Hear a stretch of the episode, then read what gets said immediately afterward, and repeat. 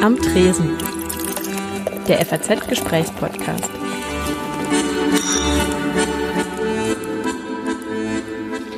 Willkommen am Tresen, dem Gesprächspodcast der Frankfurter Allgemeinen Zeitung.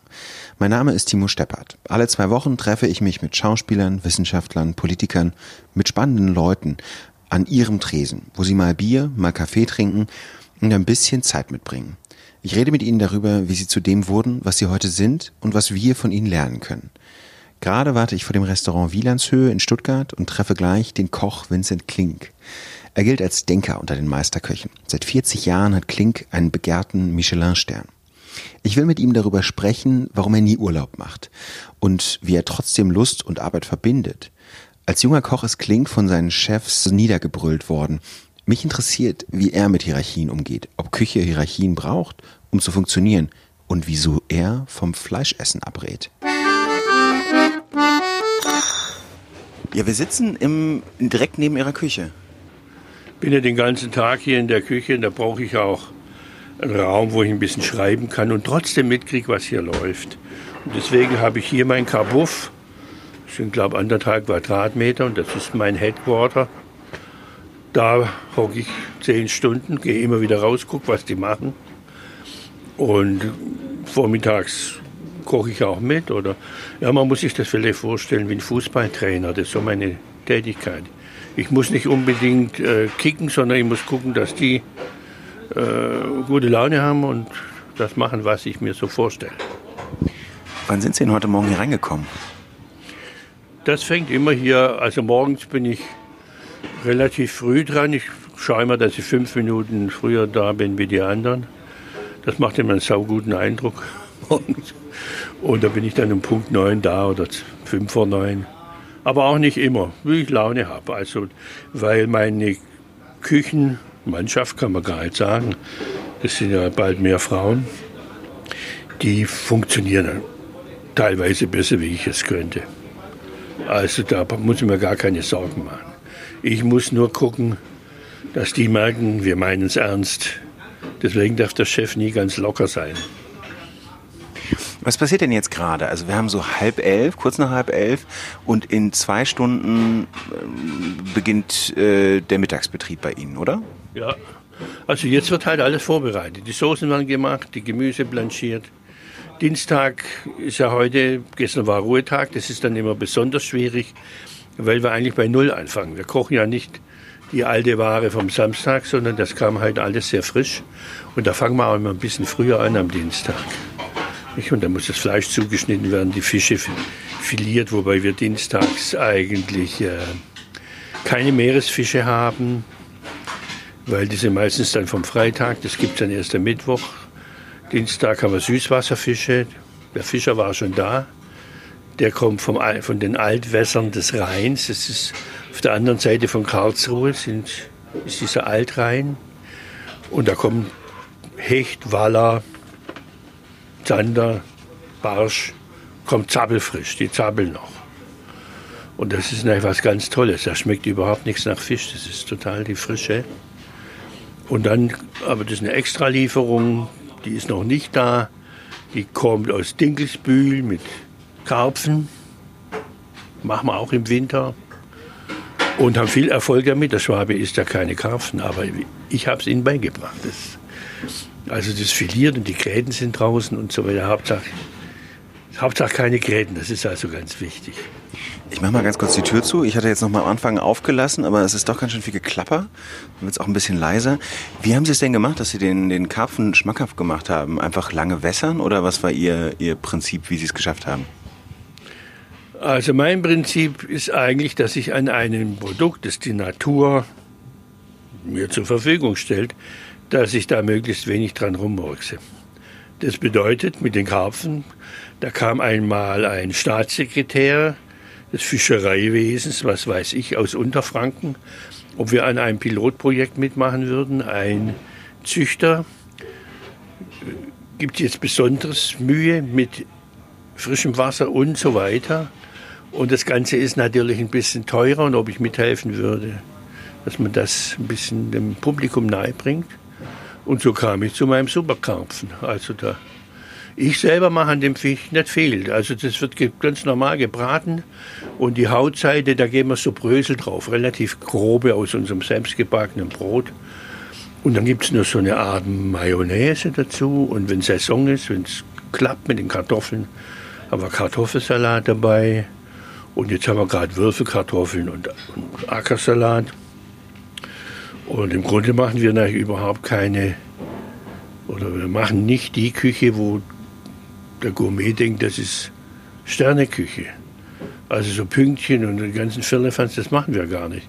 Wir haben auch keine Gänseleber und keine Hummer oder so.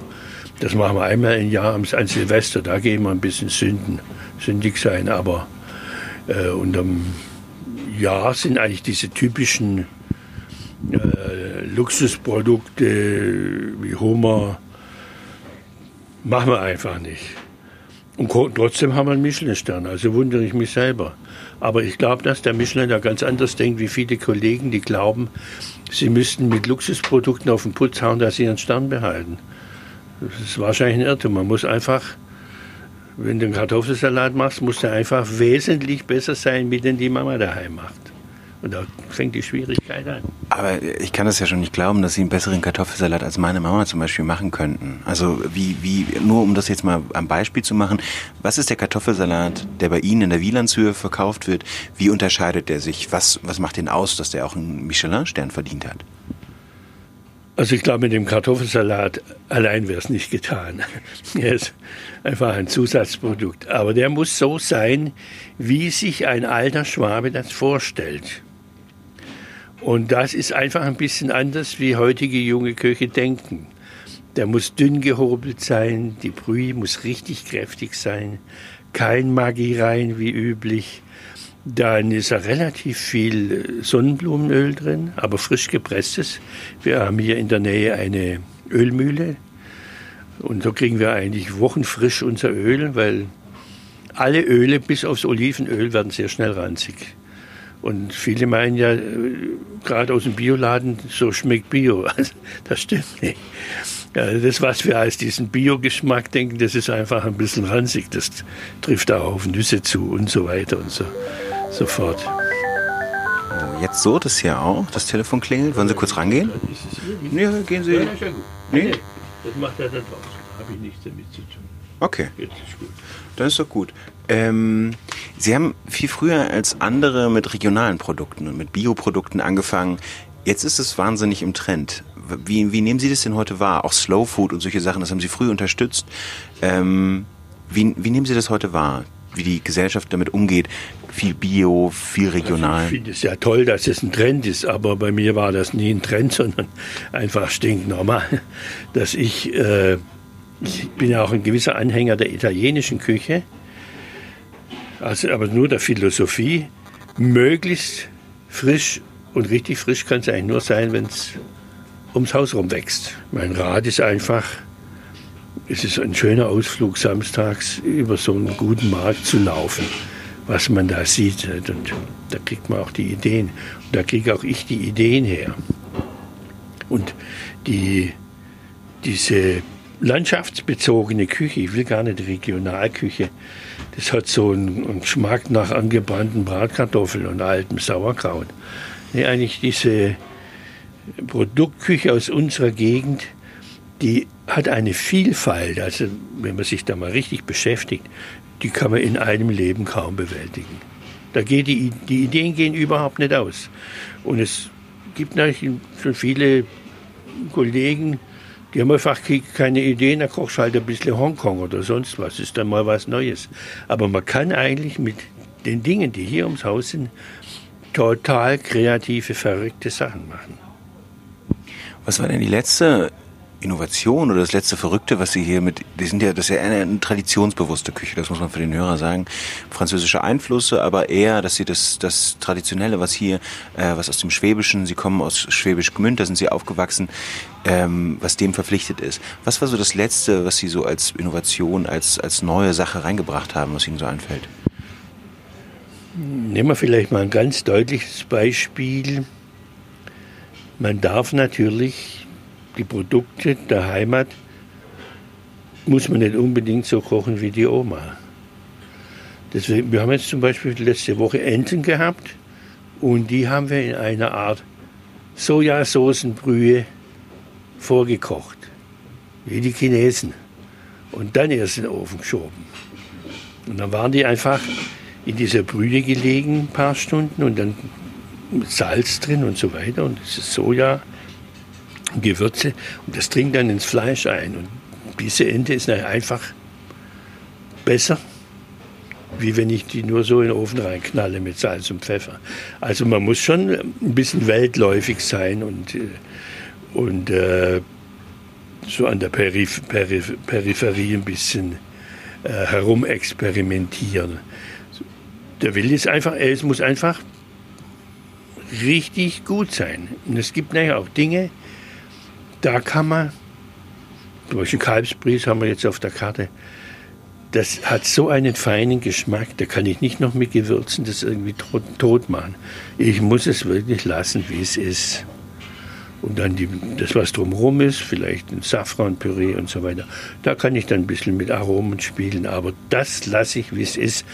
Das krasseste Beispiel wäre, es gibt, glaube ich, nur noch zwei Sorten also natürlichen Camembert.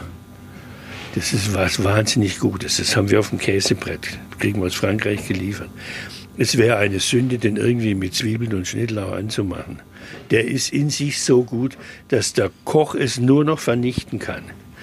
Und das ist bei uns eine ganz wichtige Angelegenheit. Es wird an dem Essen möglichst wenig rumgefingert. Also selbst auch aus hygienischen Dingen. Ich mag es nicht, wenn so ein Teller aufgebaut ist, jetzt meinetwegen wie ein modernes Gemälde. Allein die Zeit, die man braucht, um dies, dass dieser Teller so schön wird, geht auf Kosten des Geschmacks. Aber wer kann schon schmecken? Also mit den Augen kann man die Leute besser überzeugen wie mit Geschmack. Und es gibt ja immer weniger Leute, die sagen, oh, hat das gut geschmeckt. Sagt heute fast kein Mensch mehr. Alle sagen, ach, ist das schön zart, ach, sieht das gut aus. Das sind so die Hauptaussagen. Und wenn man jetzt sehr einfache Anrichteweise hat wie wir, also ganz normal wie zu Hause liegt ein Stück Fleisch, daneben die Kartoffeln und dann das Gemüse, dann braucht man erstens die Kundschaft, die das kapiert, die schmecken kann und nicht nur auf Augenreiz reagiert oder nach einer Sensation, nach einem Knaller sucht. Das kann man ja machen. Also es gibt ja in der Molekularküche, da explodiert was im Mund. Wenn es jetzt aber Stammgast Gäste haben wie wir, die einmal in der Woche kommen und jedes Mal explodiert was im Mund, das langweilt auch ganz gewaltig. Also man muss mit dem Geschmack überzeugen. Und wir haben also, ja doch auch, weil wir schon 40 Jahre das machen, eigentlich jeden Tag voll, abends und mittags halb voll. Das ist für ein Sterne-Restaurant ganz beachtlich. Mhm. Wie, ich überlege gerade mal ganz kurz, ähm, wie ist es denn mit Ihrem... Mh, mm, wann kochen Sie denn noch selbst mit? Jetzt morgens, wenn ich jetzt nicht da wäre, würden Sie da eine Kochschürze anziehen und sich da noch ein bisschen dazustellen und das mitmachen? Also ich bin ja jetzt 70 und ich koche nicht mit im Service, störe ich die nicht. Da beobachte ich das nur und korrigiere. Dann vormittags, wenn wir was ausprobieren, da bin ich dann voll dabei, da bin ich dann gefordert. Es ist aber auch oft so, dass eine junge Köchin sagt, ich hätte die und die Idee. Und dann sagt er, mach mal, weil ich schaue, dass meine Köche immer machen. Und nicht vor lauter, ich könnte einen Fehler machen, es erst gar nicht machen. Ich habe es, glaube schon mal gesagt, also meine Tätigkeit ist eher die eines Fußballtrainers. Nee, das passt nicht ins Programm. Wir müssen das irgendwie anders umdrehen. Und dann sage ich, jetzt habt ihr das wieder übereinander gestapelt, alles so wie die Kollegen und ein Schnitt drauf, das Ganze quietscht auseinander. Nee, wir müssen auch an den Gast denken. Nicht wie es jetzt gut aussieht, sondern wenn der einmal in dieses Türmchen reingeschnitten hat, was ist dann los? Bleibt das Türmchen stehen oder quietscht der ganze Fisch und, das Lauchgemüse und Risotto quietscht alles auseinander und und das ist so mein, meine Aufgabe. Ich habe einfach einen etwas entfernteren Blick auf den Topf und die Köchin und der Koch, der hängt direkt drüber. Und selbst mir passiert es oft, dass dann hinterher noch meine Frau kommt und sagt, was soll denn der Scheiß? Das ist doch, ihr habt da vor lauter Kreativität seid ihr besoffen geworden. Das ist, das ist keiner. Das ist, das Wann hat sie denn das letzte Mal das gesagt? Das passiert sicher alle 14 Tage.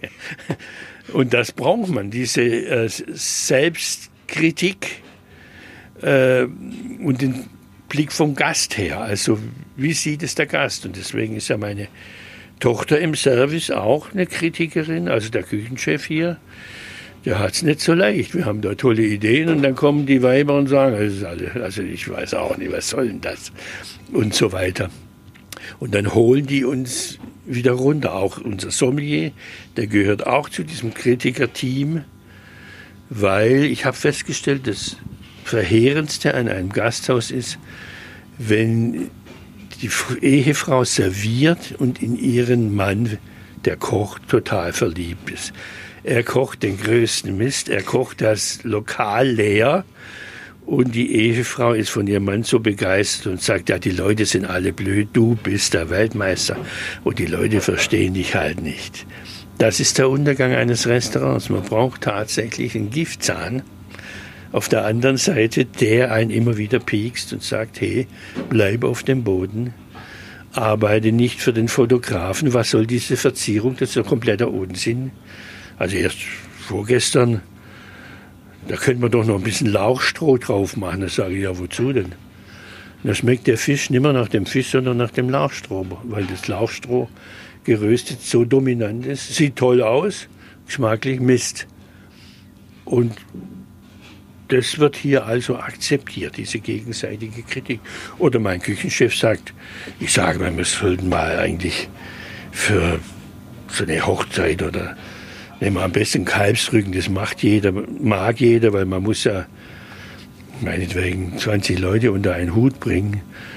Da sagt der Chef, ich habe jetzt kein gutes Kalb und ich kaufe kein belgisches Quälkalb. Und da sage ich, hast doch recht, okay, machen wir nicht. Also das, die, ich kriege genauso Kritik, wenn ich was vorschlage, wo dann äh, nicht unseren Biogrundsätzen entspricht. Wenn Sie zurückdenken an die Zeit, Sie haben Ihre Ausbildung im Badischen gemacht und sind dann nach München gegangen und haben im Restaurant Humpelmeier gearbeitet. Was war das für eine Atmosphäre in der Küche? Ja, das war natürlich noch irgendwie der Küchenchef hatte sicher noch ein, Nachkrieg, Kriegstrauma oder was weiß ich. Damals war Kochen total Testosteron gesteuert. Also die Köche waren schon fantastisch. Aber die fühlten sich eher wie Soldaten. Ein Geschrei, ein Kampf. Und die jungen Köche vor Zittern gar nicht arbeiten können. Das gibt es auch heute in Frankreich immer noch bei ganz gewissen Weltmeistern. Ähm, das war aber eine andere Zeit. Das will ich gar nicht so groß kommentieren, weil äh, das waren wirklich noch die Nachbeben. Also die alten Küchenchefs, die haben alle noch den Krieg miterlebt nicht? oder so ähnlich. Und die waren in einem, und irgendwie psychologische Betreuung gab es ja nicht. Das waren ja fast alles Psychowracks und wurden natürlich von einer exquisiten, weltläufigen Kundschaft da, zum Beispiel im Humpelmeier war ja der Aga Khan und Kurt Jürgens und die Soraya und, und lauter solche Leute. Und die haben natürlich schon gewusst, wie es auf der Welt zugeht. Und dieses Niveau, das war die Panik, das müssen wir ja auch irgendwie erreichen. Und wenn es mit Gefühl nicht geht, dann geht es halt mit Prügel. So ähnlich war das. Das Gleiche ist ja im Pferdesport. Also mein Vater war Kavallerist. Er hat gesagt, ein Pferd wird so lange verprügelt, bis es folgt. Und dass man das mit Liebe machen kann, auf die Idee ist er gar nicht gekommen. Als reitender Soldat. Und heute haben wir ja das genau umgekehrt. Man merkt, auch hier, ich komme mit meiner angstfreien Methode auch, dass der Koch frei ist, ein, angstfrei ist, einen Fehler zu machen, komme ich ja viel weiter, wie wenn ich hier eine Gewaltherrschaft starte. Das hat sich, Gott sei Dank, glaube ich, auch in anderen Betrieben setzt sich das so langsam durch.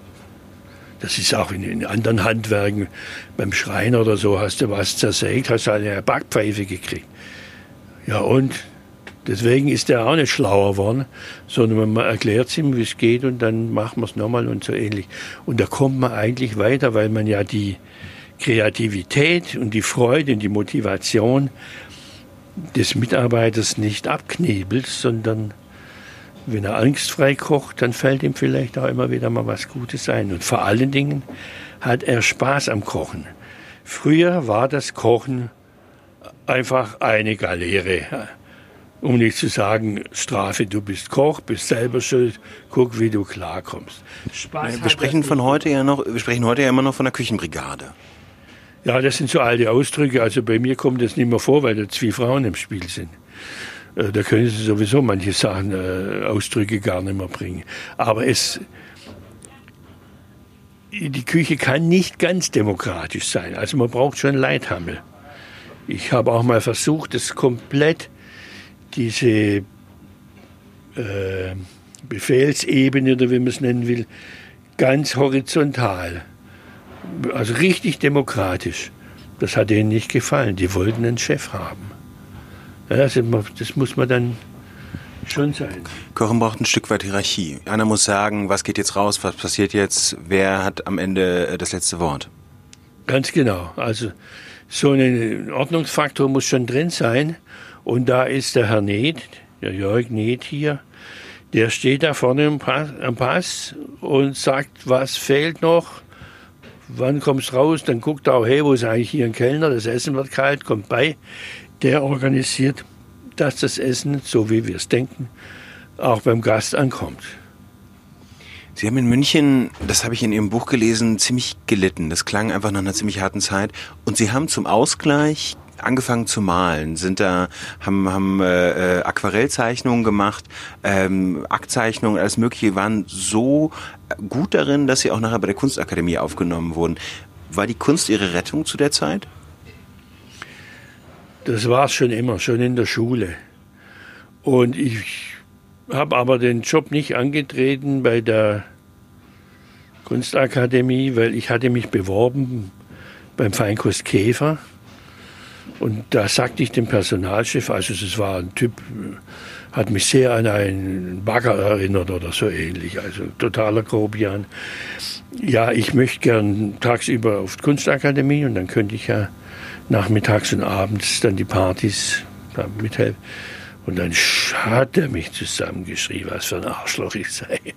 Hier ein bisschen Kunst und so ein bisschen hau, hau ab, du Arschloch, raus mit dir. Schau, dass du rauskommst. Und, dann, und vor seiner Türe hatte der ein Papagei. Und der war, glaube darauf abgerichtet. Da hat man da hinterher geschrien, Arschloch, Arschloch, Arschloch. Dann war ich so demoralisiert, dass ich wieder brav in meine Küche bin und habe weiter gekocht. Nicht, weil daheim hätte ich das nie sagen dürfen. Dass ich, ich musste irgendwie, wenn ich studieren wollte, musste ich ja dieses Geld verdienen. Und das war in den 70er Jahren nicht so einfach. Heute ist das völlig klar, der studiert und jobbt woanders. Aber mein Vater hätte mir ja eine solche reingehauen, das wäre gar nicht klar. Der wollte, dass ich ein guter Koch werde. War ja Tierarzt und äh, aber nur für Dinge, für Tiere, die man auch essen kann. Also da war, also Nutztiere, Tiere, das war sein Ding. Und dann hat man halt folgen müssen. Und ich habe das nie geliebt. Und erst mit den Jahren ist eigentlich auch die Angst vergangen. Ich hatte immer Angst beim Kochen. Wann war denn der Punkt, an dem Sie keine Angst mehr vom Kochen hatten? Wissen Sie das noch? Also wenn ich ganz ehrlich bin, erst ab dem Zeitpunkt, wo ich äh, aus meinem Vater entkommen war, als wir von Schwäbisch Gmünd nach Stuttgart gezogen sind. Da blieb der in Gmünd zurück und dann hatte ich den nicht dauernd im Nacken, weil der ist ja bald jeden Tag vorbeigekommen, ob wir hier Scheiße kochen oder was hier los ist. Und der hatte schwer die Ahnung. Der hat schon in den 60er Jahren bei Bocuse gegessen und zwar ein richtiger super Gourmet. Und er war auch Kontrolleur von 60 Metzgereien, Schlachthofchef in Schwäbisch Gmünd. Also na, relativ fleischlastig alles. Äh, einfach eine andere Zeit, aber ich habe sehr viel von ihm gelernt. Auch bei der Stange zu bleiben und einfach immer richtig gut sein. Möglichst besser wie die anderen, einfach mehr arbeiten. Ich habe in meinem Leben zusammenhängend nur einmal einen Urlaub gehabt von zehn Tagen. Und das nach 40 Berufsjahren. Ne, 50. 50 mit der Lehrzeit sind es 50. Maximal drei, vier Tage. Wo war dieser zehn Tage Urlaub? Wohin ging's? Da war hier die Küche kaputt, der Boden, dann mussten wir schließen. Dann haben wir zehn Tage Zeit, dann hat meine Frau gesagt, jetzt gehen wir nach Schottland. Nicht ich schlecht. Mach halt, was meine Frau sagt und deswegen habe ich da ein ganz friedliches Leben. Und dann haben wir uns halt da Schloss Balmoral und was weiß ich. Und seitdem trinke ich Whisky. Vorher habe ich ihn nicht mögen. Haben Sie von Ihrem Vater Disziplin gelernt? Das klingt ehrlich gesagt so, als ob der so das disziplinierende Element gewesen wäre. Sie als der musisch begabte Junge, der dann von seinem Vater auf Kurs gebracht wird. Ja, eigentlich nicht, sondern mein Lehrherr, wo mich mein Vater hingeschickt hat, der war Militärkoch. Da ging das los mit der Disziplin. Also ich war ja auch im Internat vorher. Da hat man schon gelernt, wie man sein Bett macht, die Schuhe putzt und dass das alles okay ist. Aber die richtige in der Lehrzeit, das war schon sehr militärisch. Man durfte nicht sagen, ja, Chef. Es ist, jawohl, Chef, hat man da schreien müssen. Möglichst schreien. Hat womöglich nur die Hacken zusammenhauen, so ähnlich. Aber das ist eine Zeit, die ist wirklich vorbei. Gott sei Dank. Also wenn mir einer von der guten alten Zeit redet, muss ich sagen, man, du hast keine Ahnung, da war nichts gut. Nur haben wir die wunderbare Gabe, dass wir die schlimmen Dinge, die zurückliegen, gerne vergessen. Ja, vielleicht nochmal zurückkommt auf das Musische. Ähm, was was äh, ich sehr gefragt hatte, so ein bisschen dieses, Sie machen das ja heute noch, dass Sie auch relativ professionell ähm, Querflöte spielen, auch glaube ich äh, Trompete, wenn ich mich jetzt nicht vertue. Jetzt mache ich, mach ich nur noch Querflöte und nebenher zum Spaß Mundharmonika. Was ist das für ein Ausgleich? Also was, was bringt Ihnen das? Es ist so ein bisschen ähm, das, wie Sie da künstlerisch, also ähm, was, was, was gibt Ihnen das, was Ihnen die Küche vielleicht nicht gibt? Also ich bin ja jetzt 50 Jahre Koch und ich kenne nicht viele Kollegen in meinem Niveau, die so lange durchgehalten haben. Ich glaube, im Schiffchen in Düsseldorf gibt es noch so einen Typen. Aber alle anderen sind in Ruhestand oder mit den Nerven runter. Und mir ist halt, deswegen, wenn, wenn ich sage, ich war nie lange in Urlaub, ich mache mir jeden Tag ein bisschen Urlaub. Zwischen Mittag und Abendessen oder auch früh morgens. Und wenn ich Musik übe, vergesse ich alles um mich herum. Ich bin einfach weit weg. Und wenn ich nur kochen würde, also so fanatisch, wäre ich wahrscheinlich im Irrenhaus. Es gibt auch relativ viele Köche, die dann irgendwie gaga werden.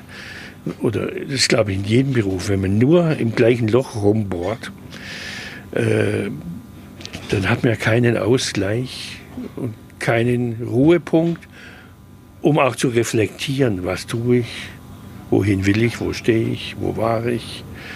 Und das äh, mache ich mit Musik und auch, eben, wenn ich Lust habe, mit Malerei, mal in Öl, mal Aquarell. Dann habe ich ein Bienenvolk in meinem Garten, dann schieße ich Pfeil und Bogen. Das ist seltsam ist an diesem Bogenschießen, wenn man vier Wochen nicht schießt, habe ich gestern zwölf Pfeile, neun habe ich ins gelbe Zentrum gekriegt und zwei waren ein klein bisschen daneben, außerhalb aber alles in einem ganz engen Ding. Das bedeutet, dass dieses motorische Gedächtnis eigentlich ganz enorm ist. Und, oder ich habe auch die Begabung dafür. Nicht? Und gestern bin ich Rennrad gefahren. Ich, ich mache dauernd irgendwas, läuft immer, wo ich so einen Ausgleich finde. Ich bastel auch gern, habe eine kleine Werkstatt, murks an meinem Motorrad rum. Aber es gibt niemals eine Stunde, wo ich irgendwie, ich habe zwar eine Gartenliege im Sommer, da bin ich noch nie drin gelegen. Sondern ich muss immer was irgendwie machen und nicht nur kochen. Also wenn ich aus dem Betrieb, ich bin hier zehn Stunden, aber an meinem freien Tag will ich eigentlich von Kochen nichts wissen, außer von Essen. Und über Essen kann man sehr viel lernen. Ein Koch, der viel isst, der lernt auch viel. Von anderen Köchen, ganz klar. Ja. Wo essen Sie denn, wenn Sie, wenn Sie quasi nicht selber kochen? Es wird immer schwieriger, muss ich Ihnen sagen, weil wir was die Produkte angeht, immer heikler werden. Also vor drei Jahren haben wir noch ganz gern bei unserem Thailänder da ums Eck da oben gegessen. Aber dieses billige Zeug dort, was die verkochen, das nur von Glutamat zusammengehalten wird, das tun wir uns nicht mehr an. Und wenn ich dann so sehe, was meine Frau ist halt auch meistens so, die guckt ja immer hinter die Kneipe. Und wenn dann die billigen Fetteimer dort rumstehen und so, alles vom billigsten, dann können wir da auch nicht hingehen, obwohl es vielleicht ein gutes Lokal ist wie man so sagt. Also es wird da meiner Ansicht nach zu viel an der Ware gespart und natürlich auch am Personal gespart und das ruiniert natürlich langsam unseren Beruf. Aber ich denke, wir sind durch die Talsohle durch. Noch billiger wird es nicht. Und mittlerweile getrauen sich gute Köche auch, die Preise zu nehmen, die sie einigermaßen haben müssen, um zu überleben. Und das weil schlimm ist halt, wenn man eine Kundschaft hat, die so nach diesem Preis-Leistungs-Verhältnis denkt. Tja, das hört ja nie auf. Am Schluss ist es richtig toll, wenn man einen Scheißdreck geschenkt kriegt. Ne? Aber das Volk muss einfach lernen, wenn das gut ist, muss es ein bisschen was kosten. Das geht nicht. Alles andere ist Illusion. Also wenn die Leute über das Essen so denken würden wie über ihre Außenspiegel beim Auto, dann wäre schon viel geholfen. Wo müsste man denn da ansetzen? Also was muss ich, was muss ich tatsächlich tun? Also fängt es tatsächlich, wie immer gerne gesagt wird, beim Kunden an, beim, der ins Restaurant geht und der nur die und die Preise zahlen will, oder müsste man da gesetzlich was machen? Ich glaube, gesetzlich funktioniert das nicht. Man muss also es gäbe eigentlich von der Politik her schon Möglichkeiten. Also ich beschreibe das ja in meinem Wienbuch, dass eben die Gasthäuser einen anderen Mehrwertsteuersatz haben, einen niedrigeren. Dass die Rente in Österreich doppelt so hoch ist wie in Deutschland. Also die, das Publikum hat letztendlich mehr Geld zur Verfügung. Und dann glaube ich auch, dass es Betriebe geben muss, die da ein Zeichen setzen und dazu gehören wir auch. Also wir sind, glaube ich, das teuerste Lokal oder, oder relativ teuer. Wobei man kürzlich mal Küchenchef hat gesagt, wir wären jetzt preislich an vierter Stelle. Wir müssen also wieder ein bisschen teurer werden, weil wir haben ja für 70 Gäste 28 Mitarbeiter. Und viele Gäste, die mit diesem Preis-Leistungs da daherkommen, die sehen nur, was auf dem Teller ist.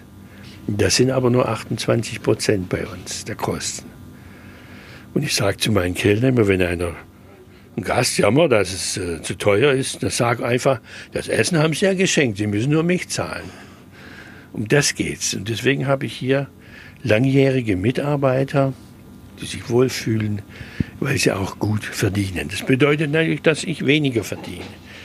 Aber ich brauche nicht mehr viel. Also ich habe alle meine Spielsachen und bin im Plusbereich mit dem Laden und fertig. Also wer reich werden will, ist ja mit so einer, mit so einer Gourmet-Gastronomie sowieso auf dem falschen Dampfer. Was zahle ich denn für ein Menü bei Ihnen, wenn ich jetzt später eins esse? Ich habe ein Problem, das ist, glaube ich, eine Zahnlegasthenie. Ich habe eigentlich keine Ahnung, was das Zeug kostet. wir alle nicht, außer im Service meine Tochter und so, die gucken, dass das mit den Preisen auch mal Küchenchef, ich frage schon aber mal, weißt du eigentlich, was der Rehrücken pro Kilo kostet? Ich selber merkt man das eigentlich nicht mehr. Ich gucke halt am Schluss meine, das machen ja viele Gastronomen, das habe ich auch jahrelang gemacht, deine betriebliche Auswertung guckst du dann schon wieder Minus gemacht. Das gucke ich schon und wir machen kein Minus. Aber ich habe in Schwäbisch Gmünd fast 20 Jahre nur Minus gemacht, mein ganzes Erbe verkocht.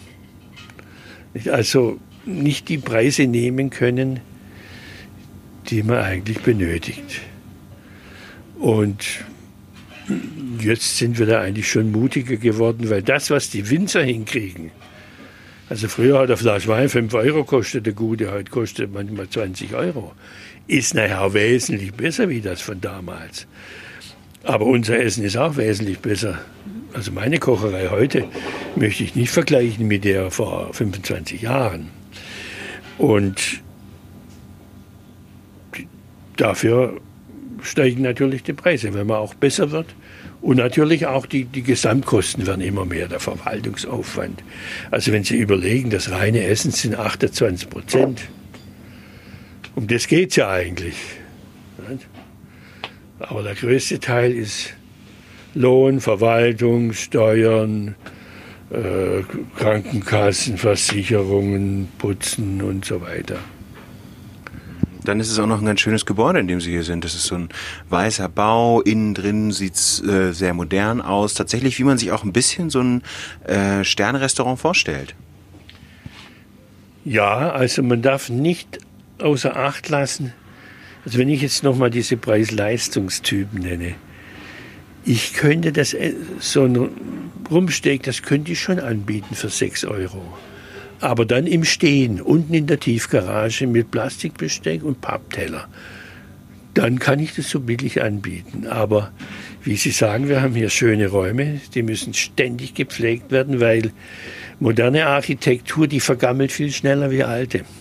Das muss, wenn eine Wand weiß ist, muss die auch weiß bleiben. Da dürfen keine Flecken dran. Also wird das jedes Jahr gestrichen. Dann kommt der Blumenschmuck dazu. Das sind ein paar tausend Euro jeden Monat. Der ist einfach üppig. Der ist nicht nur eine kleine Babyrose im Wesen, sondern satte Sträuße. Weil meine Frau sagt, wenn der Gast merkt, dass der Wirt spart, dann fällt dem Gast ein, dass er eigentlich auch sparen könnte. Man muss also großzügig Gas geben und Großzügigkeit auch signalisieren.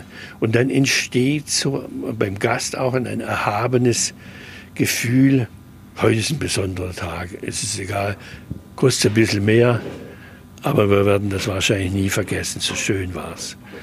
Nach diesem Prinzip besuche ich auch gern feudale Hotels eine Nacht. Ich meine, Palais Coburg in, in Wien irgendwie 800 Euro die Nacht oder war es ein Tausender? Äh, das macht man einmal. Da weiß ich, das muss ich nicht nochmal haben. Aber ich weiß wenigstens Bescheid.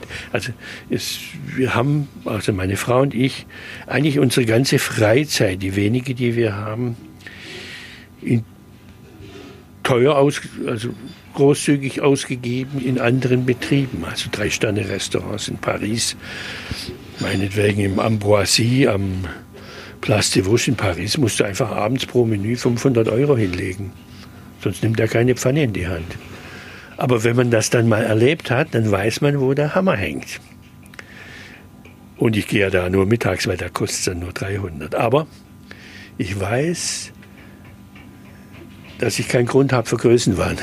Es gibt Leute, die das noch besser können wie ich. Und das finde ich sehr wichtig für einen Koch, dass er einfach weiß, was, äh, wo, seine, wo die Grenzen sind und dass man sich da nicht zu wichtig nimmt. Deswegen wir gegenseitig, also alle Mitarbeiter, wir stellen uns eigentlich jeden Tag auf den Prüfstand. Und wir wissen, es könnte besser sein. In dem Moment, wo man denkt, jetzt sind wir aber spitze, dann ist man schon auf dem absteigenden Ast. Ein bisschen habe ich es jetzt schon gemerkt, aber ich hatte mir ja ähm, die Frage gestellt, als ich so die Sachen über Sie gelesen habe und auch ähm, die Dinge gelesen habe. Oh, dann setzen wir uns mal kurz. Ich setze mich auch mal hier hin, dann ist es vielleicht noch bequemer. Ähm, als ich die Sachen gelesen habe, ähm, fand ich so beeindruckend, dass Sie ähm, versuchen, immer Lust mit Arbeit zu verbinden. Und so ein bisschen von dem, was Sie jetzt erzählt haben, merkt man das ja schon. Also Sie, Sie versuchen, ähm, die, die schönen Dinge mit Ihrer Arbeit zu verbinden. Können Sie sich noch daran erinnern, wann Sie damit angefangen haben? Oder wie, wie ist es so in Ihr Leben getreten, dieses Prinzip, dass eigentlich die Arbeit in erster Linie auch Spaß machen muss? Also das war schon so ab meinem dritten Lehrjahr, wo ich selber im Kochen sicherer wurde und so weiter. Und äh, richtig begonnen hat es dann mit der Selbstständigkeit. Das war 74. Ich war 24 Jahre alt und hatte nicht so doll Ahnung. Aber es hat mir Spaß gemacht. Ich konnte jetzt kochen, was ich wollte. Oder was auch meine Frau wollte. Das ist ja immer der Schiedsrichter. Nicht? Und da kommt man in so eine Art Rausch rein. Begeisterung wäre zu viel, aber in so eine ganz engagierte Arbeitsweise, dass Zeit kein Faktor mehr ist. Und das finde ich eigentlich das Schlimme in der deutschen Arbeitswelt. Das ist dieser Acht-Stunden-Tag. Die Arbeit muss so sein, dass es völlig wurscht ist, ob ich zwei Stunden länger, dass ich gar nicht mehr auf die Uhr gucke. Das geht natürlich in einer Fabrik kaum. Ich habe auch mal in einer Fabrik gearbeitet. Da ist die Zeit überhaupt nicht vergangen. Es war ja endlos. Während hier beim Kochen ist immer, wir sind immer zu spät dran. Wir kochen wieder verrückt. Nein, es ist schon wieder Viertel nach elf. In, in einer halben Stunde kommen schon die ersten Manometer und, und man kommt dann in so eine Art Rauschgefühl rein, das aber, wenn man das bewältigt und wenn man es kann, großen Spaß macht. Also im Humpelmeier, mein Küchenchef, hat immer gesagt, klingt, du bist so nervös, du hast einen Stress, gell? Weißt du, warum du einen Stress hast? Weil es nicht kannst. Deswegen hast du einen Stress. Und wer was nicht kann, hat Stress. Und wer es kann, dem macht Spaß. Das ist jetzt sehr vereinfacht gesagt, aber da ist was dran. Wenn Sie äh, eine Arie singen und Sie wissen genau, Sie haben Halsweh und wahrscheinlich klappt es dann, haben Sie einen Granatenstress auf der Bühne, der Opernsänger zum Beispiel. Das ist in vielen Berufen so, nicht, wo man unmittelbar auf Publikum angewiesen ist. Wenn ich halt hier das äh, Kartoffelpüree nicht hinkriege und es erinnert eher an äh, Plastilin, dann habe ich Stress. Und wenn es richtig gut ist, habe ich Freude. Deswegen muss ich gucken, dass ich es gut mache. Im Grunde ist der Arbeitsaufwand von schlecht kochen und gut kochen ist nicht sehr groß. Ein bisschen klingt es aber, wie Sie das so beschreiben, dieses, dass man auch gerne mal zwei Stunden länger bleibt, fast wie so wie im Silicon Valley, wo man versucht, den Mitarbeitern auch ganz viele, ganz viel Obst hinzustellen und die sollen sich wohlfühlen und zwischendurch Tischtennis spielen und ähm, äh, Ausgleich finden, wie gesagt, Sport, äh, solche Sachen. Finden Sie nicht auch? Erinnert sich das auch ein bisschen daran? Das ist eigentlich ein ganz guter Vergleich, weil man ist ja da in einem Flow. Und man weiß, ich bastel jetzt gerade diese Terrine zusammen und die muss einfach gut werden. Und dann gucke ich nicht auf die Uhr. Genauso wie der Nerd im, im Silicon Valley, der muss sein Problem zu Ende denken. Der kann nicht bei 95 Prozent aufhören und sagen, die 5 Prozent mache ich dann morgen. Dann erinnert es sich nicht mehr, wie es war. Man muss es dann fertig machen. Und das ist, äh, das war früher ganz normal. Auch ein Handwerker, der hat doch seinen Hammer nicht fallen lassen um fünf, wenn er nur noch drei Nägel hätte reinhauen müssen. Ne? Dann macht er das fertig, das sind halt 15 Minuten länger und er geht befriedigt nach Hause. Nicht? Das hängt aber auch damit zusammen, dass ich es früher also mir ging das jetzt hier sehr gut hin, weil wir eigentlich drei Mitarbeiter mehr haben wie vor fünf Jahren wegen dem Arbeitsschutz. Nicht? Also, dass die genügend Freizeit haben. Früher war es halt so, da hast du einfach dein Gewerk fertig gemacht und dann bist du gegangen. Da war natürlich auch der Ausbeutung Tür und Tor geöffnet. Also das muss man natürlich auch sagen, dass äh, mein Beruf hat in den letzten 30 Jahren mitarbeitermäßig total versagt. Und dann kommt noch dazu, wenn ich so eine mittelprächtige Kneipe habe mit Tütensoßen, ja, wie will ich dann meinem jungen Mitarbeiter, wie soll da Begeisterung aufkommen? Aber wenn hier ein ganzes Kalb angeliefert wird und wir müssen dieses Kalb auseinandernehmen, dann gucken alle zu und versuchen sich dran.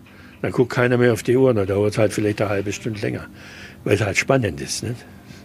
Und diese Arbeitsfreude, die wird ja heute zeitlich eingeengt und dafür muss man dann in Urlaub gehen oder hat einen Burnout.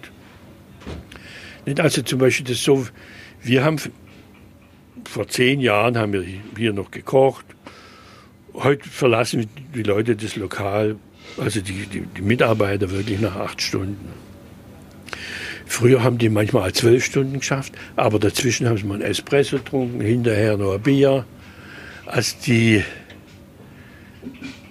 der Arbeitsrhythmus war, war im Grunde angenehmer, wenn der Chef okay war. Wenn die Leute nicht ausgelagt hat, sondern wenn man sagt, wir schaffen einfach ein bisschen gemütlicher und naja, ein bisschen klingt das für mich so, wenn, man, wenn ich so in Spanien bin, da, wenn Leute dann davon erzählen, wie sie so arbeiten, ist es auch so. Man kommt morgens, man geht mittags in die Siesta, da kann sowieso keiner arbeiten, es ist viel zu heiß, dann bleibt man abends relativ lange und danach geht man spät Abendessen und mm, ja. Also wenn bei mir eine Köchin oder ein Koch verschläft oder kommt eine halbe Stunde später, ist mir völlig wurscht. Weil der hat das Recht, mal zu spät zu kommen, wird der Abend auch mal zu spät. Äh, okay, wir haben auch ganz, ganz jungen Kellner, den müssen wir manchmal im Telefon aufwecken, weil der überhaupt nicht mehr kommt. Aber deswegen sind wir dem trotzdem nicht böse. Da gibt es dann keinen Zirkus oder Geschrei. Es gibt überhaupt kein Geschrei. Das, das führt zu gar nichts. Ich muss nachher auch sagen, ich habe Mitarbeiter ausgesucht, die alle miteinander sehr intelligent sind. Also die muss man nicht mit dem Gummihammer bearbeiten, bis sie was kapieren. Das ist nicht überall so, leider. So, eine Tradition unseres Podcasts ist, dass wir so eine kleine Runde kurze machen. Das sind schnelle Entweder-Oder-Fragen. Essen oder trinken? Beides. Sie müssen entweder oder, eins von beiden. Entweder oder. Essen. Fleisch oder Gemüse? Schlechte Frage. Es muss wirklich beides sein. Ich kann nicht. Äh, ich will nicht nur Fleisch essen. Im Gegenteil, 10% Fleisch, der Rest ist Gemüse. Salat und so weiter. Also das heißt, Sie würden eher aus Fleisch verzichten, wenn es nur 10% sind? Also eher aus Fleisch, ganz klar. Ja. Eine Zeit lang haben Sie den Leuten sogar fast zum, zum Vegetarismus geraten. Also als ich alte Interviews mit Ihnen gelesen habe, so gerade in der Zeit von irgendwelchen Pferde Pferdefleischskandalen, dass Sie gesagt haben, das ist alles Mist mit dem Fleisch, also diese ganze Quältierhaltung und äh, was da abläuft, da sollte man lieber äh, es erstmal lassen. Da haben Sie auch ein schönes Gemüse-Kochbuch rausgebracht. Sehen Sie es heute anders? Nein, eigentlich immer noch. Wer keine Zeit hat, zu überprüfen, was für ein Fleisch er kauft, der isst lieber Gemüse. Es gibt allerdings auch schlechtes Gemüse, aber das wird ja nicht so gequält wie das Tier. Also Fleisch nur kaufen, wenn ich mir sicher bin, wo es herkommt. Ähm, digital oder auf Papier? Wie lesen Sie? Ich lese auf Papier und schreibe digital. Sie haben ein Tagebuch, da reden wir gleich nochmal kurz drüber. Tee oder Kaffee? Kaffee. Rotwein oder Weißwein? Rotwein. Vegan oder glutenfrei? Kapiere ich gar nicht.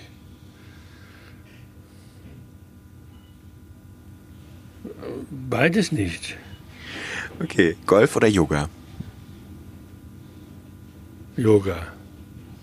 Ausprobiert? Ja, Atem-Yoga habe ich mal gemacht. Oder was meint Sie? Ja, ja. Ja. Mhm. Golf habe ich aber auch ausprobiert. Viel zu langweilig, muss ich sagen. Und dann sind mir die Hierarchien auf dem Golfplatz zuwider. Ich habe ja den Amerikanern gespielt, umsonst hat nichts gekostet. Flasche Jim Beam und dann ist man losgelaufen. mit einem Schläger. Das war ein Spaziergang mit dem Balldreschen und Whisky saufen. Das war in der amerikanischen Kaserne. Aber da könnte ja ehrlich gesagt Golfspielen sogar Spaß machen, wenn Sie das, das so beschreiben. Super. Das war ganz toll, aber es hat mit dem guten Golfspiel nichts zu tun gehabt. Es war, man hat sich miteinander unterhalten. Mein Freund damals war Vietnam-Veteran äh, und Verwalter des Golfplatzes Göppingen, der amerikanischen Kaserne. Und auf dem Flugfeld, Flugplatz, da hat man Golf gespielt. Und je nach General war das gepflegt oder es sah aus wie ein Brennnesselhaufen. Äh, war der General Golfspieler, war das total gerichtet. War, dann später kam General, das hat ihn nicht interessiert, dann hat man halt auf der wilden Wiese rumgeklopft. Aber er, um sich zu unterhalten, Jim Beam zu trinken, hat er fast nichts gekostet, das Zeug, zollfrei. Und dann einen Ball vor sich her dreschen. So spazieren gehen, Ball suchen, draufhauen, weiterlaufen, Whisky. Also das kann ich mir schon vorstellen. Habe ich leider keine Zeit dazu mehr. Okay. Ähm, Putzhilfe oder selber putzen? viel selber putzen, also privat. Weil da bin ich sehr pingelig. Ich habe aber sehr gute Leute, die putzen. Aber es gibt, also in meiner Stereoanlage, die darf hier niemand abstauben oder so. Das mag ich selber. Ähm, snoosen oder sofort aufstehen morgens? Ich springe aus dem Bett, wie wenn irgendwas explodiert wäre. Sofort geht's los. Ich habe eigentlich keine äh, verschlafene Anlaufzeit, habe ich nicht. Mehr Geld oder mehr Freizeit?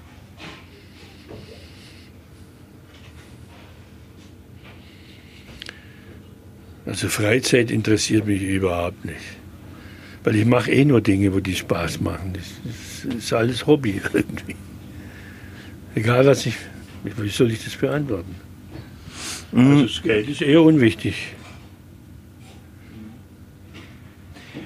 Threema oder WhatsApp? Zu meiner Schande gestehe ich, dass ich WhatsApp gut gebrauchen kann. Instagram oder Facebook? Keins von beiden. Sachbuch oder Roman? Sachbuch. Süß oder salzig? Eher salzig. Ferran Adria oder Paul Bocuse? Paul Bocuse. Lange wach oder früh auf? Früh auf. Sie haben ein Buch geschrieben, ähm, für das Sie in Wien waren. Das liegt ja auch hier gerade. Was haben Sie denn so aus Wien mitgenommen? Was, was können die Wiener besser als wir? Also erstens mal haben sie die Gnade, dass es ein 8 Millionen Volk ist, das ganze Österreich. Und das Wien selber ist ein Vielvölkerstaat im Kleinen. Es ist eine Melange. Es, die Bevölkerung setzt sich zusammen aus allen Kronländern früher, die nach den verlorenen Kriegen alle in die Hauptstadt geströmt sind und bereits schon in der Habsburger Monarchie in die Hauptstadt geströmt sind. Und dieses Durcheinander, hauptsächlich von Volksstämmen, die mir sehr liegen. Also ich liebe das Slawische, übrigens auch das Russische, das wird ja bei uns alles völlig verteufelt, das ja, aber das ist eine Idiotie. Also mir ist der Russe viel näher wie der Amerikaner, vom Wesen her. Also natürlich nicht der Herr Putin, ne, aber das Volk. Und ähnlich ist es auch mit dem Balkan. Die Leute essen mit Herz und Freude. Also, und das treffe ich ja alles in Wien auf einem Haufen wieder. Und dann sind das auch Volksgruppen, die sich da treffen, die kommen nicht aus dem Puritanismus, sondern aus dem Gegenteil. Die kommen aus der orthodoxen Kirche und aus dem katholischen. Und jetzt noch Muslime dazu. Und die alle können wesentlich besser essen wie der Rest der Welt, der puritanisch ist. Ich meine, wenn einer eine Sendung anguckt oder, oder war schon in den USA, aber wenn man sich eine Serie anguckt, Breaking Bad und sieht, was die Leute da essen, die armen Teufel, dann kann das niemals mein Land sein. Wobei ich die Technik und ich finde auch, äh, was sie alles erfunden haben, bis zum iPhone, das ist alles klasse. Oder die machen sehr gute Trompeten, die Amerikaner fanden, auch Querflöten, astreines Zeug. Aber ich könnte dort nicht leben, weil es gibt zwar Feinschmeckerlokale, aber das sind ja eher Sahnesprenkel oder Licht, kleine Lichtpunkte im Dunkeln. Im Großen und Ganzen liegt mir eben diese Wiener Mischung ganz besonders, weil dadurch, dass sie so nicht puritanisch ist, ist sie nicht ganz präzise. Also es ist alles ein bisschen ungefähr. Und es gibt einen Ermessensspielraum. Außer bei der Polizei. Achtung, Achtung, wer zu schnell fährt. Der österreichische Polizist ist gnadenlos. Aber sonst haben die diesen Puffer, dass man es nicht auf die Minute nimmt. Auch der Zug nicht. Aber er kommt hundertprozentig. In Gottes Namen drei Minuten spät, manchmal zwei zu früh. Aber es funktioniert komischerweise mit diesem Laissez-faire besser wie in Deutschland. Alles. Und dann dadurch, dass sie vielleicht etwas schwergängiger, nicht so total spontan sind, überlegen Sie vielleicht auch ein bisschen länger. Also mir wirkt alles, was Sie machen, mehr durchdacht. Außer bei der Politik, weil das, jeder Wiener ist ein Schauspieler und die Politiker sowieso. Also das darf man auch nicht so ernst nehmen. Also wenn ein österreichischer Nazi ist nie so schlimm wie ein ostdeutscher Nazi. Das ist, äh, der will halt kein Minarett in seinem Zillertal haben oder weiß der Teufel. Das wissen die oft gar nicht so genau. Also das ist alles in so einem Art Sahnetortenbereich, das ganze Ding. Es, es rutscht ein bisschen, aber es stürzt nichts ab. Und das, und dann diese, diese Großzügigkeit und diese Freude beim Essen. Und vor allen Dingen der kulinarische Verstand des einzelnen Bürgers. Der Österreicher gibt ja wesentlich mehr Geld aus fürs Essen. Er wohnt vielleicht nicht so toll daheim. Und es gibt auch eine Tradition, dass, dass die Heizung nicht gescheit funktioniert. Deswegen geht ein guter Wiener, der macht das sein Frühstück nicht selber, da müsste er sich ja einen Kopf lang.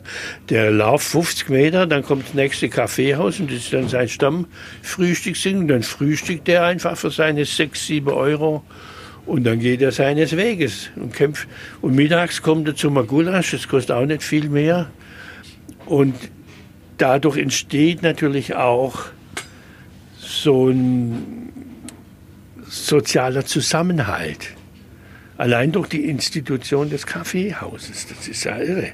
Das hat ja nichts mit diesem Oma-Kaffee wie bei uns, wo man die Schwarzwälder Torte da isst, sondern das ist ja ein Wohnzimmer. Da kann man einhocken den ganzen Tag, muss nicht mal was verzehren. Man muss sich bloß ordentlich benehmen.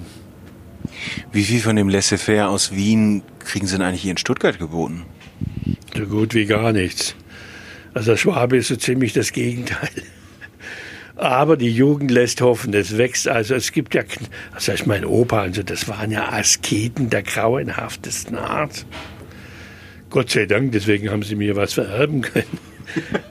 Also meine Erben, die sehen dagegen alt aus. Alles verfressen. Aber äh, da tue ich mir in Stuttgart ein bisschen schwer, weil ich komme ja aus Schwäbisch Gmünd. Das ist ja in leichtsinnigster Art und Weise katholisch mit der ganzen Festerei. Das können Sie jetzt mit Mainz oder Köln auch vergleichen, das ist alles ähnlich. Und Mainz oder Köln hat, ist ein Riesenunterschied zu Hannover, sage ich Ihnen, auch was die Lebensqualität angeht. Und wie ist es in Stuttgart? Hier ist eher so pietistisch veranlagt? Das ist ja noch eine Nummer härter. Aber es hat sich sehr gebessert in den letzten 30 Jahren, muss ich schon sagen. Also früher, also als mein Opa, der gehört eigentlich zu dieser Art von Leuten, erfuhr, dass ich Koch war, der hat geschrien, der war Altphilologe, fressen, saufen, nichts anderes im Kopf wie fressen und saufen. Blödmann oder was weiß ich was. Weil für den war einfach, der war, hatte viele Bienen, Honig, der hat selber nie ein Honigbrot gegessen. Doch. Der, der, wie, was, wie, wie, kann man denn, wie kann man denn Bienen haben und nie ein Honigbrot essen wollen? Wir haben auch kein Honigbrot gekriegt. Da hast du dann ganz dünn Butter aufgestrichen aufs Brot und dann kam da ein bisschen Zucker drauf. Das war's. Dass er dann am Schluss drei Häuser gehabt hat, ist schon ist richtig, ja. Aber das ist ja dra äh, dramatisch, oder? Das ist ja furchtbar.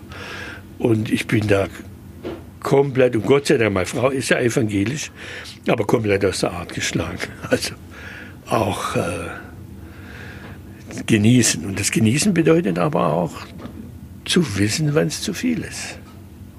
Schafft man nicht immer beim Wein, aber man sollte sich bemühen. Und äh, in allen Dingen muss man eigentlich immer wissen, wann es zu viel ist. Sonst wird das Essen, sonst wird das Leben überhaupt blöd. Also dann ist man im Suchtbereich. Das kenne ich nicht. Ich rauche immer wieder mal ein Zigarillo oder auch mal eine Zigarette mit dem Gast. Vielleicht zwei, drei Zigaretten im Monat oder so. Und das mache ich dann richtig gern. Aber ich muss nicht. Ich kann. Das, das Genießen ist eine Form von Freiheit. Dass ich einfach die, so frei bin zu wissen, ach, die Rindsroulade schmeckt gut, aber ich esse es trotzdem keine zweite, weil mir die nicht bekommt, ich weiß es. Also lass es. Jetzt fühle ich mich wohl, bin satt, Ende der Stange. Ist es eine Sache, die mit Körperbewusstsein zu tun hat oder woher kommt das? Sehr viel. Also ich bin zwar dick, aber ein äußerst geschickter Scooterrollerfahrer. Bin noch nie hingeflogen und habe in Wien allein vielleicht 200 Kilometer, oh nee, übertrieben, 100 Kilometer mit so einem Scooter, Scooter zurückgelegt. Der übrigens in Wien noch nie ein Problem war. Das ist nur in Deutschland mit dem ganzen Gesetz. In Wien ist halt so, fahr halt langsam, wenn es nicht kannst. Weil das muss geübt sein, das ist gar keine Frage. Das ist wie, jetzt fahre ich Rennrad seit neuestem vom E-Bike auf Rennrad, weil ich habe festgestellt, das E-Bike ist auch nichts anderes, als wenn ich Motorrad fahre. Also die körperliche Leistung ist fast null. Jetzt habe ich mir ein Rennrad gekauft und spüre es jetzt auch schon, war gestern fahren, spüre es in den Waden, weil ich muss da ein bisschen was tun, dass meine Knie funktionieren und so weiter. Und das alles macht mir im Grunde großen Spaß und ich schaue auch, dass nicht dass ich nicht, dass es nicht alles so schnell gehen muss. Ich bin sicher der langsamste Rennradfahrer in Deutschland, aber ich muss nicht laufen. Kann man das eigentlich lernen, wie man Genuss richtig dosiert? Ein Stückchen Begabung muss dabei sein. Ich denke auch mein Aufwachsen in dem Tierarzthaushalt. Mein Vater ist den ganzen Tag bei den Bauern rumgefahren hat bestes Brot, Leberwürste von Hausschlachtungen. Also wir haben gelebt wie die Fürsten, muss ich sagen. Und dann hatte er ein Faible fürs Italienische. Und in Schwäbisch Gmünd, wo ich aufgewachsen bin, hat eine große italienische Community. In der bin ich heute noch zu Hause. Und die wissen, wie man lebt. Also das kann man von einem Italiener, kann man das lernen, wie das funktioniert. Wir Deutschen tun uns da wirklich sehr schwer. Und ich bin aber so aufgewachsen bei denen. Und äh, deswegen, also Neapel ist für mich eine wunderbare Stadt. Ich bin auch noch nie bestohlen worden, noch gar nichts. Mag vielleicht sein, weil ich selber aussehe wie ein Mafia-Boss. Also in Italien. Jungs, greift nicht den Patron an. ja, ich werde in Italien besser behandelt wie in Deutschland. Das, ich weiß gar nicht, dass manche immer auch in Restaurants so Probleme haben oder auch in Wien. Ich werde behandelt wie ein König. Weil die merken natürlich, da kommt einer zur Tür rein, für den lohnt sich's. So ähnlich. Und ich, ich habe in meinem Buch beschrieben, so ein Berliner Ehepaar, die sind noch gar nicht gesessen, haben sie schon noch ein Bier geschrien. Dass sie natürlich nicht bedient worden sind ewig, das ist auch klar. ähm, haben Sie eigentlich eine Erinnerung daran, an das erste Gericht, das Sie gegessen haben zu Hause in Schwäbisch Gmünd?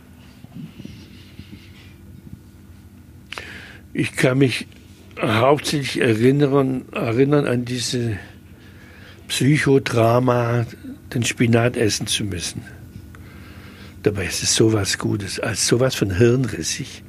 Oder es ist eine Hysterie bei Kindern, dass sie den Spinat nicht mögen. Und wir mussten teilweise da sitzen bis abends, bis das gegessen war. Pädagogisch nicht richtig. Aber war das wenigstens richtiger Spinat? Also ich kann ja, ja Kinder verstehen, die. Ja. Es gab nichts anderes. Wir haben nur äh, Mutter auch eigenen Garten und dann von den Bauern Kartoffeln mitgebracht oder was sie alles gehabt haben und äh, rote Rüben und irgendwie. Das meiste hat mir gar nicht so geschmeckt, sondern ich war immer neidisch auf meine Schulkameraden mit ihrem Margarinebrot wo sie irgend so eine Kunst mit Wurst drauf hatten. Und ich musste immer dieses Hausmacherzeug da essen. Und, so. also, und dieses äh, Holzofenbrot. Und wir haben eine Sehnsucht gehabt nach einem Brötchen. Nicht? Ja, das Holzofenbrot, was heute ja eigentlich der Gipfel des Luxus ist, das hatten wir so viel, dass man es nicht mehr zu schätzen wusste. Das kenne ich aber auch aus der Erinnerung. Meine Eltern haben immer gutes Brot, so gutes Vollkornbrot und so Graubrot von so einem Bio-Bäcker auf dem Dorf gekauft. Und dann hatten bei den anderen gab es irgendwie Nutella-Brötchen. Und ich weiß, dass ich als Kind immer dachte so, boah, diese Nutella-Brötchen, das ist ja der Wahnsinn.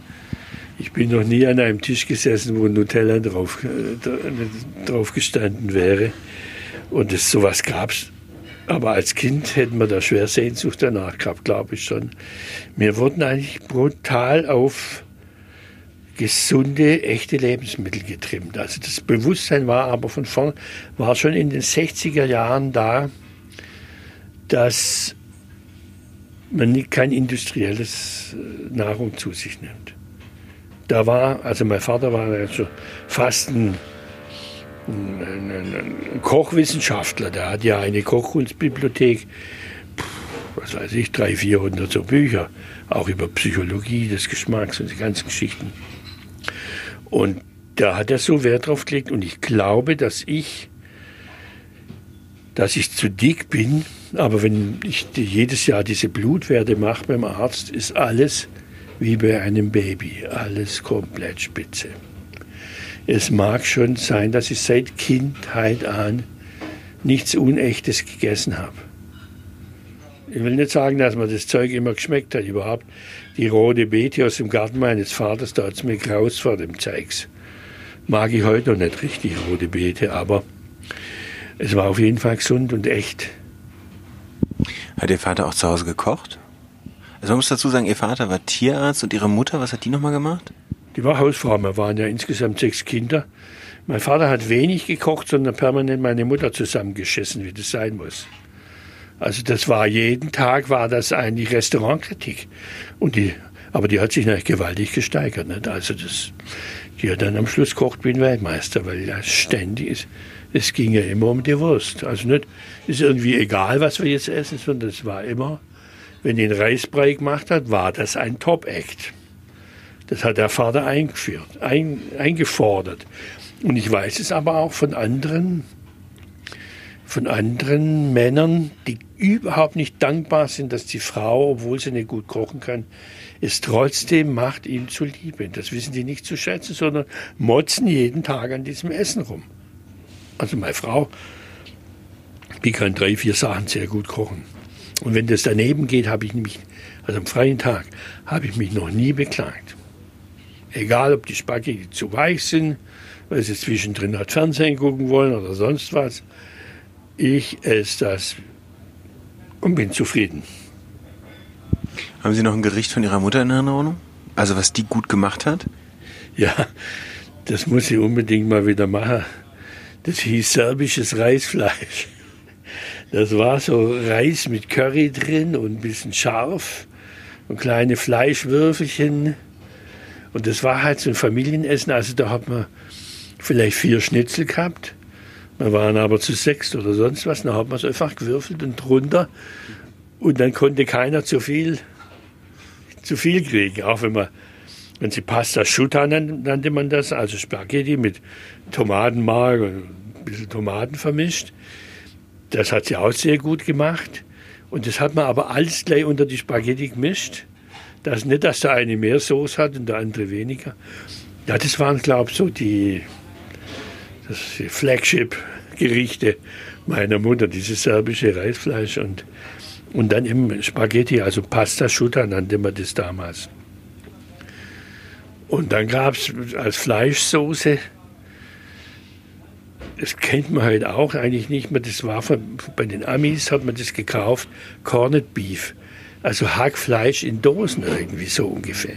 Ich habe das seit 40 Jahren nicht mehr gesehen. Ich weiß gar nicht, ob man sowas noch kaufen kann, aber und das hat man zermatscht und dann mit den Tomaten und das war dann auch in dieser Pasta Schuta drin. Kriegen Sie es genauso hin und genauso gut hin wie Ihre Mutter? Man kann nie so gut kochen wie die Mutter. Weil gegen diese Nostalgie, Gefühlsduselei können Sie nicht ankochen. Und wenn einer sagt, bei meiner Mutter, da hat die Maultasche noch besser geschmeckt, dann glaube ich das zum erst, zuerst mal nicht, denn was nämlich noch dazu kommt, wenn die Schüler von der Schule kommen sind, haben die Hunger gehabt wie die Wölfe. Und da schmeckt alles gut, sage ich Ihnen.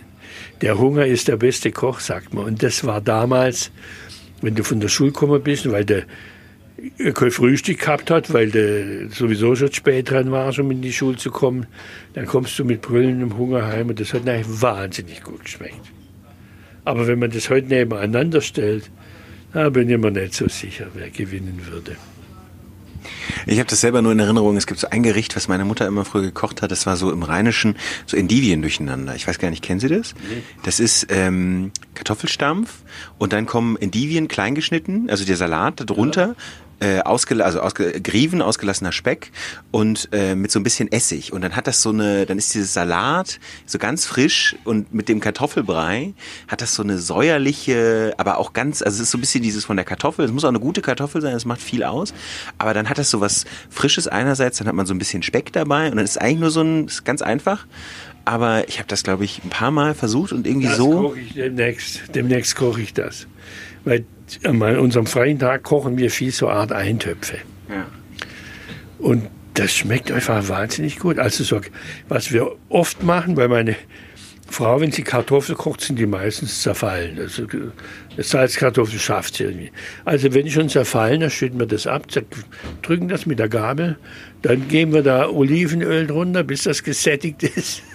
Dann kommt Salz und Pfeffer und Schnittlauch drunter und schon, okay, wir müssen noch den Speck dazu. Und das mit dem Endive gefällt mir sehr gut. Das werden wir, gerade jetzt in der Winterszeit haben wir das ja immer im Haus, werde ich das äh, demnächst mal machen. Ja. Es gab da noch die, die, die Ergänzung, die ich dann immer ein bisschen zu viel fand, war Blutwurst, die in Mehl gewendet und gebraten wurde. Das war dann quasi, das muss auch, auch da, das gute Blutwurst. Ja. Also es gibt ja nichts Intensiveres wie so ein, äh, Blutwurst paniert oder einfach in Mehl gewendet angebraten, ein paar Zwiebeln dazu. Und komisch, meine Frau ist fast Vegetarierin. Aber Blutwurst mag sie, ist auch seltsam. Das sind wahrscheinlich auch so Kindheitserinnerungen. Die kommt aber auch vom Bauernhof, ist die aufgewachsen. Und da gab es ja auch eigentlich nur dieses Zeug. Blutwurst, Leberwurst, Schinkenwurst und so. Ja, ich finde auch diesen Geschmack von Blutwurst auch egal, wo man hingeht. So, wir machen mal, ich trinke noch mal ganz kurz einen Schluck, schau noch mal einmal drauf und dann machen wir gleich eine letzte Runde.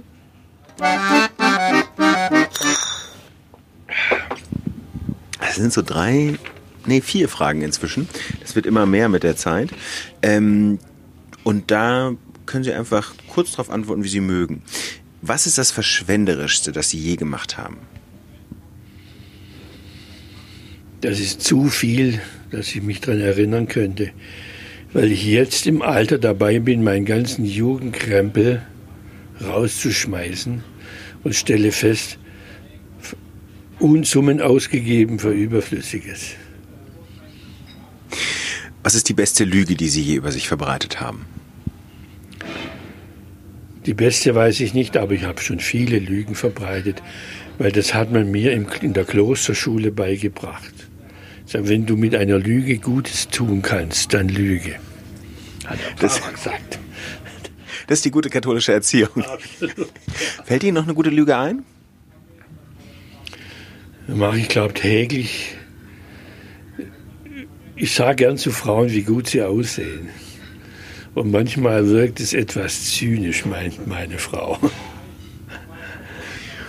Ähm, welcher Ratschlag hat Ihnen am meisten weitergeholfen?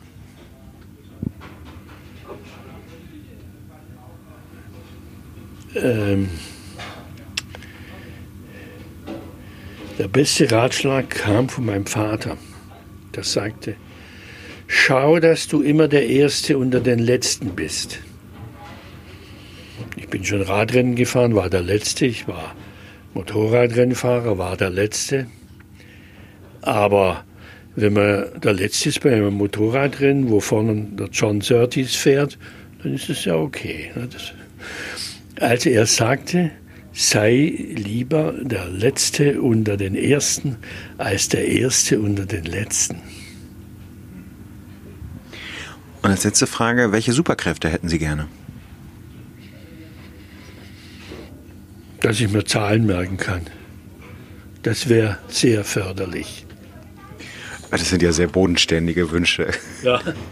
Nee, ich habe, ich glaube, meine Lebenskunst besteht darin, dass ich mir noch nie was gewünscht hat, habe, was allzu große Anstrengungen erfordert, um es zu erreichen. Also ich könnte ja in meiner Situation sagen, ich bin der unglücklichste Mensch, weil ich wollte eigentlich einen Hubschrauber haben, aber ich kann ihn mir nicht leisten. Also mein ganzes Leben ist scheiße, weil ich mir keinen Hubschrauber leisten kann. Sowas bewegt mich überhaupt nicht. Was ich nicht erreichen kann, will ich auch gar nicht erreichen. Erledigt. Aber liegt es daran, dass Sie einfach schon mit 29 den ersten Stern, also das, was so die wichtigste Auszeichnung unter Köchen ist, dass sie das schon so jung erreicht haben und deswegen schon so viel abgehakt hatten und deswegen vielleicht entspannter waren? Nee, die Hauptursache ist, dass ich einfach viel gute Bücher gelesen habe. Sachbücher. Alles, vom Augustinus angefangen bis Loderdijk. Solches Zeug lese ich. Und äh, ich war mit äh, F.W. Bernstein befreundet, der ja den wunderbaren Satz gesagt hat, Lesen gefährdet ihre Dummheit. Der Satz kommt von ihm. Und ob man jetzt digital liest oder ich habe ja auch ein Kindle äh, auf meinem iPad und so weiter. Oder ob das auf Papier ist, das ist eigentlich ziemlich egal. Ich hätte uns vorgeschlagen, dass wir jetzt mal Schluss machen tatsächlich. Ich würde aber noch gerne ein Foto von Ihnen machen. Danke schon mal fürs Gespräch, Herr Kling. Ich bedanke mich auch. Okay, irgendwann habe ich gemerkt, dass Vincent Kling immer öfter auf seine Uhr schaute. Deshalb habe ich dann Schluss gemacht. In 20 Minuten begann das Mittagsgeschäft und obwohl er sich aus diesem Tagesgeschäft am Herd eher raushält, läuft er dann doch von Tisch zu Tisch, spricht mit den Gästen, nicht zu lange im Gastraum bleiben, ist so sein Motto. Denn er hat mir dann erzählt, ähm, sonst nehme man den Gästen die Illusion, dass er das alles selber kocht, was aus der Küche kommt. Ich würde mich freuen, wenn Sie mir schreiben, was Sie vom Podcast halten, was wir okay machen und was wir noch besser machen sollten. Sie erreichen mich unter tresen.faz.de. Geben Sie gerne eine Bewertung bei iTunes oder im Podcast-Player Ihres Vertrauens ab und empfehlen Sie uns weiter. Beim nächsten Mal treffe ich mich mit dem SPD-Generalsekretär Lars Klingbeil am Tresen einer Berliner Eckkneipe. Haben Sie Fragen an ihn? Schreiben Sie mir doch gerne an tresen.faz.de. Am Tresen.